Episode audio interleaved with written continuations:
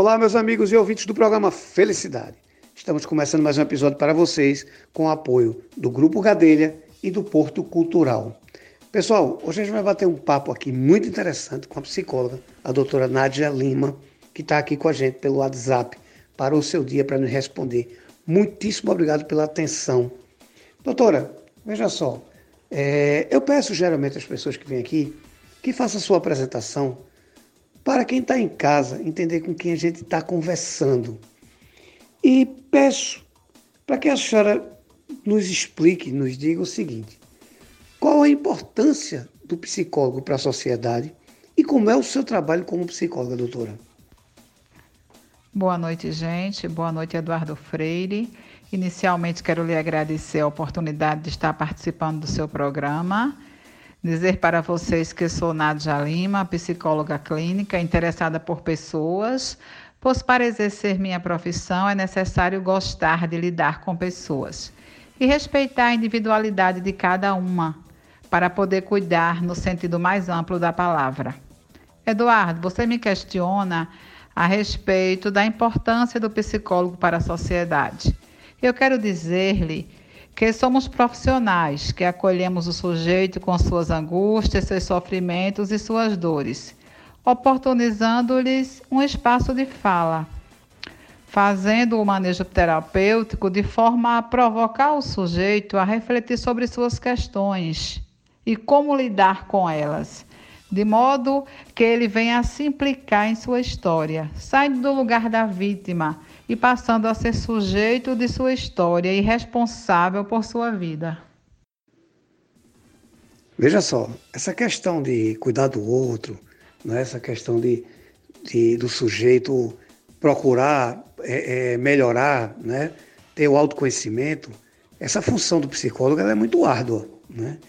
E com um detalhe, quem é da área de saúde mental, como é o nosso caso, passamos muito tempo ouvindo que psicólogo era médico de doido, que quando eu estou com um problema eu tomo uma cerveja com um amigo e resolvo.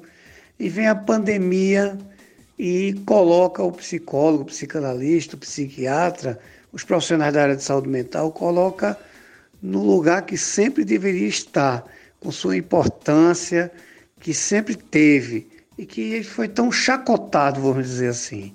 Né? E chegou um ponto das pessoas entenderem que tinha que ter equilíbrio para poder passar com menos desconforto esse momento que é difícil para todo mundo, inclusive para nós da área de saúde mental. Né?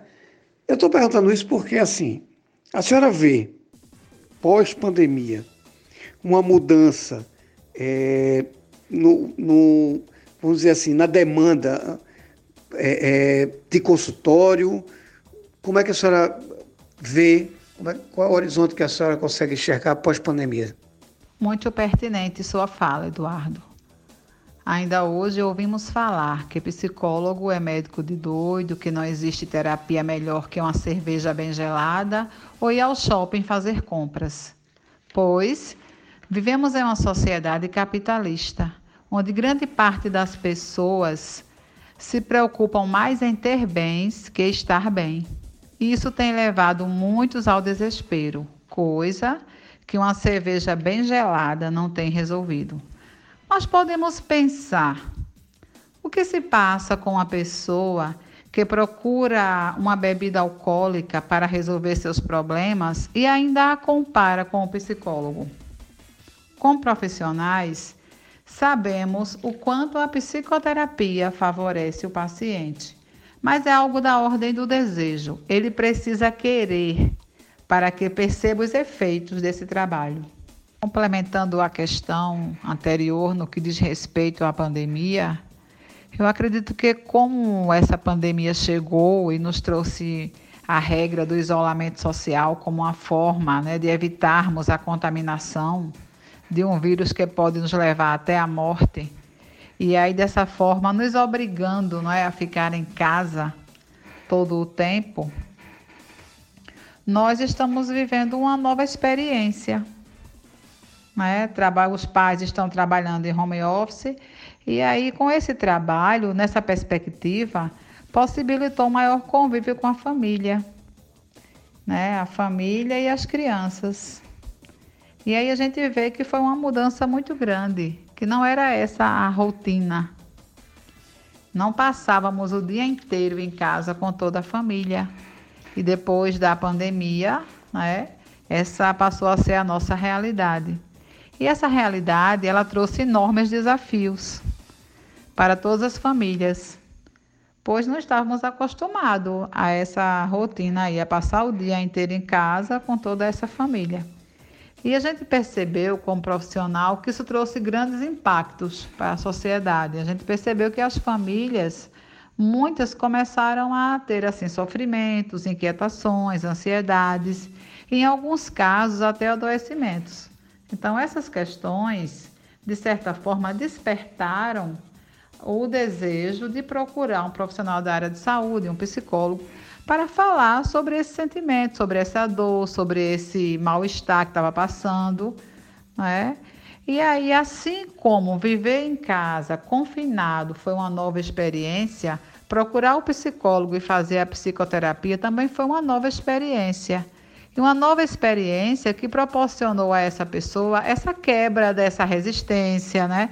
desse tabu, onde eles chegaram a desmistificar que fazer terapia não é coisa de doido, sim coisa de quem se implica com a sua vida.